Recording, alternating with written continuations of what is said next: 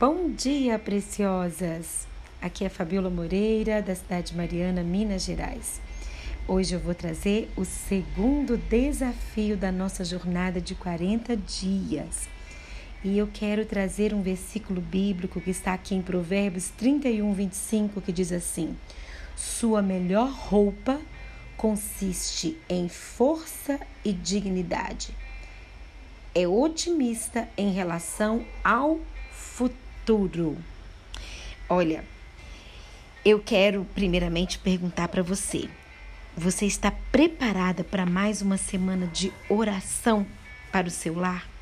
Preciso te dizer que o primeiro desafio ele é cumulativo, ou seja, não é porque acabou a semana que você vai sair proferindo reclamações e palavras ferinas em sua casa. Não. O desafio de dizer palavras doces de ânimo e elogio continua.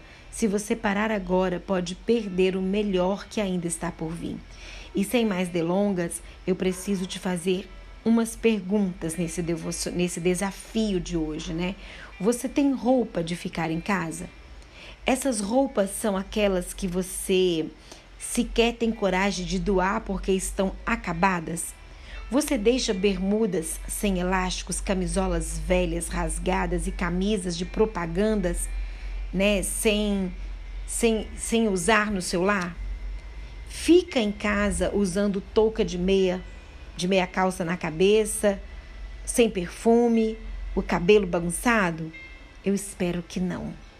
Já entendeu o desafio dessa semana, não é mesmo?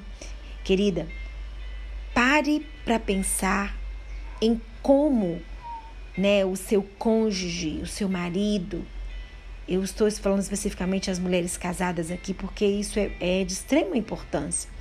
Como que ele se sente vendo você se arrumar toda para sair e ao chegar em casa se transforma em uma criatura desleixada?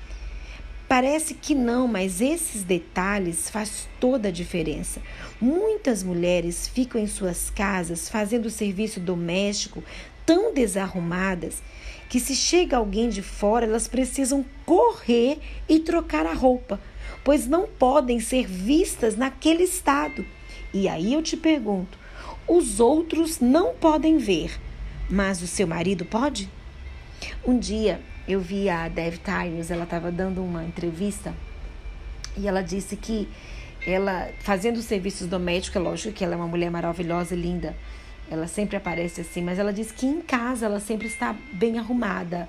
Ela procura passar uma base, ela procura se arrumar todos os dias, uma maquiagem de cinco minutinhos e ficar linda para o seu marido. E eu lembro que tem muitos anos que eu ouvi isso e eu aprendi, porque é sempre bom aprender com as mulheres mais velhas e experientes. Então eu passo isso para vocês também, né? Porque é sempre bom estarmos perfumadas, é, estar com uma roupa de fazer o serviço doméstico, mas estar bem vestida dentro da nossa casa. Se chegar alguém, você não precisa trocar de roupa né? Se chega alguém e eu preciso trocar de roupa, preciso arrumar o cabelo, é sinal que eu estou desleixada dentro da minha casa. Veja bem, eu não estou, estou aqui dizendo que agora você precisa comprar roupas novas e usar salto alto em casa. Não é isso. Mas eu digo que existem roupas confortáveis e bonitas que podem ser colocadas enquanto estamos num ambiente doméstico. Até você se sentirá, é, vai, vai sentir é, melhor ficando mais bonita, passando um perfume, né, mantendo o cabelo penteado dentro do seu lar, seja num coque, um rabo de cavalo, porque eu acho muito complicado você fazer os serviços de casa com cabelo solto, né? No meu caso, que tem um cabelo comprido também é assim. Mas que você passe uma base, o básico, para que você possa estar dentro da sua casa cheirosinha, mesmo que você acabou de fazer a comida, mas que você foi fazer o almoço, você estava cheirosa, né?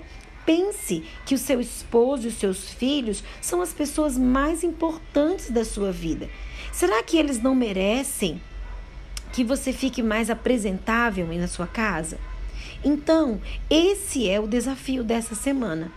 Revisar o guarda-roupa e descartar as roupas de espantalho do, do seu armário que estiverem por aí é vestir-se de forma confortável, mas agradável em sua casa. Passar um perfume, pentear o cabelo, mas não se esqueça de sorrir. Sempre que possível, o sorriso é o mais belo acessório que você possui.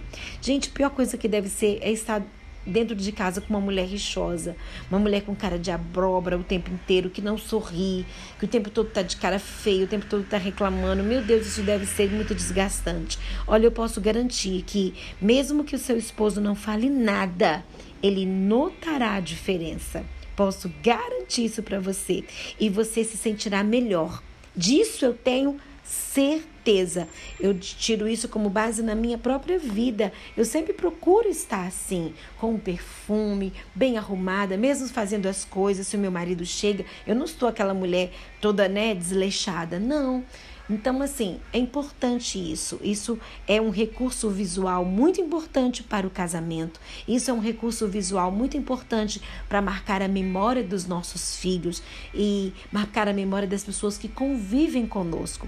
Então, que você possa aceitar esse desafio e esteja pronta. Vamos colocar em prática e eu aguardo, né, de você aí os seus testemunhos de que as coisas vão mudar. Que Deus te abençoe, seja forte, corajosa, porque a, a sua roupagem, como diz Provérbios 31, verso 35 que nós lemos, sua melhor roupa consiste em força e dignidade. E aí, quando você assemelha tudo isso com uma aparência física melhor, vai ficar bacana para o seu ambiente do seu lar, construir memórias, construir afetividades e lembrando que o homem ele é estimulado, agrada o homem aquilo que ele vê né? Aquilo que ele vê durante o dia, aquilo que ele vê quando ele chega do trabalho é muito importante. Muitos maridos chegam do trabalho e as mulheres estão do mesmo jeito que eles deixaram, né? Se você, seu marido vai trabalhar, ele tem um horário para chegar, se arrume, se apronte, arrume as crianças, dê banho, que elas estejam limpas. Quando seu marido chegar, você esteja limpa, perfumada, nem que você esteja fazendo a janta, mas que esteja arrumada, não da forma em que ele te deixou. Recursos visuais são muito importantes dentro de um casamento. Aceita o desafio? Vamos lá? Deus te abençoe.